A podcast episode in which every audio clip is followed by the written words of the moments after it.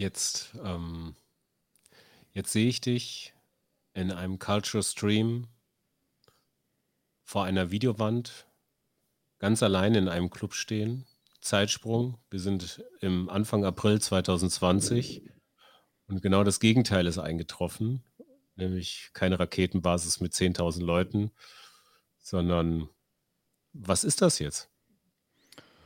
Es ist, ja, das ist eine gute Frage. Ich weiß es noch nicht, was es wird, weil man kann ja wirklich nicht absehen, wie lange das tatsächlich noch so bleiben muss.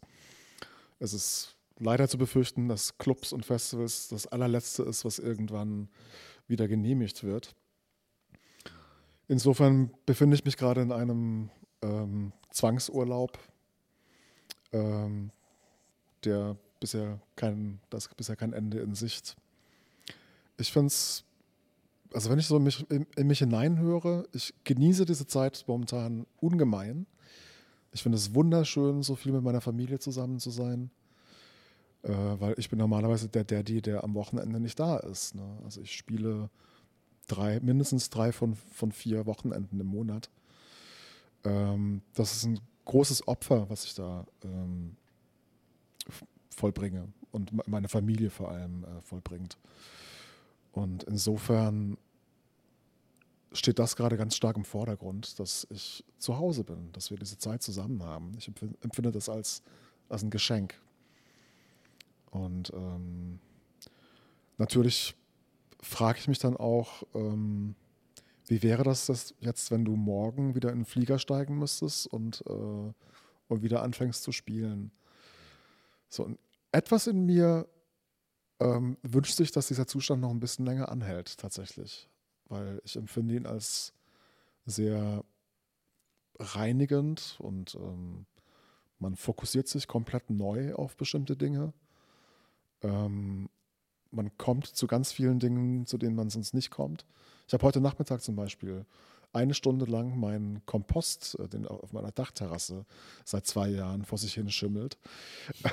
Niemand hat mir gesagt, dass man da keine Kartoffelschalen reintun darf und keine Zitrusfrüchte.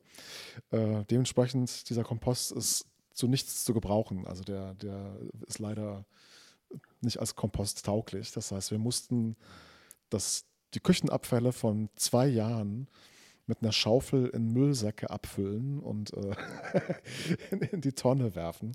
Das war das ekelhafteste, was mir je in meinem Leben widerfahren ist. Wie viele das Tausendfüßler und Asseln und Schnecken und Gewürm ich heute gesehen habe und die Gerüche, die ich da wahrnehmen musste, das war etwas. Ähm, da dachte ich mir tatsächlich, jetzt würdest du lieber hinterm DJ-Pult stehen. ja. Aber es, es musste getan werden und endlich findet man Zeit für sowas. Also ein wahrer aktiver Schicksalsmeuterer, heute mit Kompost auf der Dachterrasse. Genau. Tatsächlich.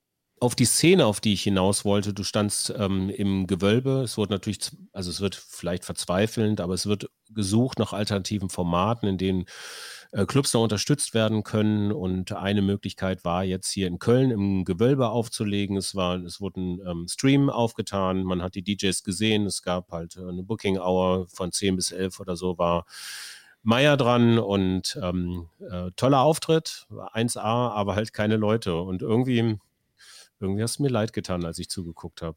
Ja, also ich wusste nicht, ob ich für den Club spende oder eigentlich für den DJ spende, so ein bisschen, weißt du? Da wird einem da jetzt einfach nicht die Existenzgrundlage entzogen. Das ist, mhm. ist over eigentlich, oder? Ja, also mir ging es vor allem darum, den Club zu unterstützen. Also ich habe da auch selbst kein, kein Geld verdient in dem Sinne. Das ist ähm, für die Clubs sind das mega harte Zeiten. Also kannst du dir ja vorstellen, die Miete läuft trotzdem weiter. Und äh, wenn man da irgendwas tun kann, um zu helfen, dann tut man das natürlich. Aber ein Freund hat zu mir gesagt, irgendwie, als er das gesehen hat, er meinte, du sahst so traurig aus dabei. Das fand ich so schade.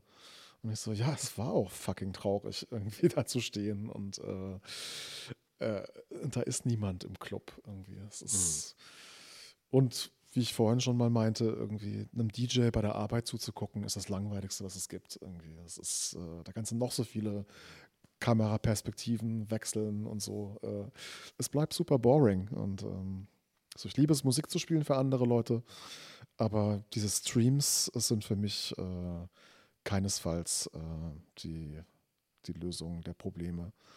Wenn es ein bisschen Geld generieren kann, prima. Aber das übergeordnete Problem ist letzten Endes, ähm, wie das auch schon bei Formaten wie Boiler Room vorher war. Das ist eben so eine, ein, ein Channel auf YouTube. Da legen DJs mit Crowd im Hintergrund auf, äh, eine Stunde lang. Sehr, sehr populäres Format. Ähm, die DJs können ihren Marktwert damit steigern. Ähm, da gucken teilweise dann zwei Millionen Leute zu. Aber die Künstler, deren Musik da läuft, die kriegen nicht einen Cent dafür. Und das, das finde ich sowas von zum Kotzen. Und, ähm, und jetzt mit dieser Krise scheint irgendwie die ganze Szene, äh, alles ist Spoiler Room. Es gibt nur noch das. Es gibt nur noch Musik anderer Leute spielen vor Kamera, damit irgendwie versuchen, Geld zu verdienen oder Geld zu spenden.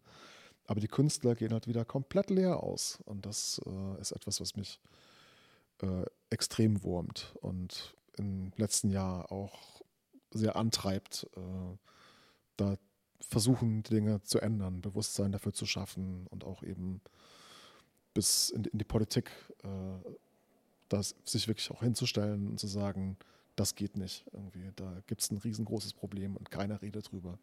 Ja. Aber ist der, ist der sogenannte Boiler Room, ist das noch, also sind da aktuell die Zahlen, die Klickzahlen noch so extrem hoch? Weil ich weiß, ich hatte das äh, über 2015, 2016 äh, in Wien, Prater-Sauna und da kam die ganze Boiler Room-Geschichte, grelle Forelle und das ganze Zeugs in Wien. Ähm, da war der Boiler Room tatsächlich so extrem. Da, da, da, da lief ja alles über den Boiler Room und da hat man auch bei verschiedenen DJs irgendwann die gleichen Leute vorne tanzen sehen. Da hat man ja wirklich auch immer die gleichen direkt vor den Boiler Room stellt. Irgendwie das. Ähm, ich wusste tatsächlich nicht, dass das Format äh, ist das 2020 echt auch noch so clickable? Hat das hohe Zahlen? Weißt du das? Also es gibt es auf jeden Fall noch. Ich weiß, dass sie in finanzielle Schieflage geraten sind.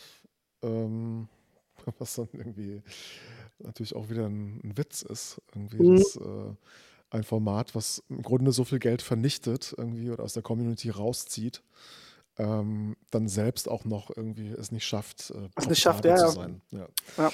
Äh, gut. Ähm, was soll man dazu sagen?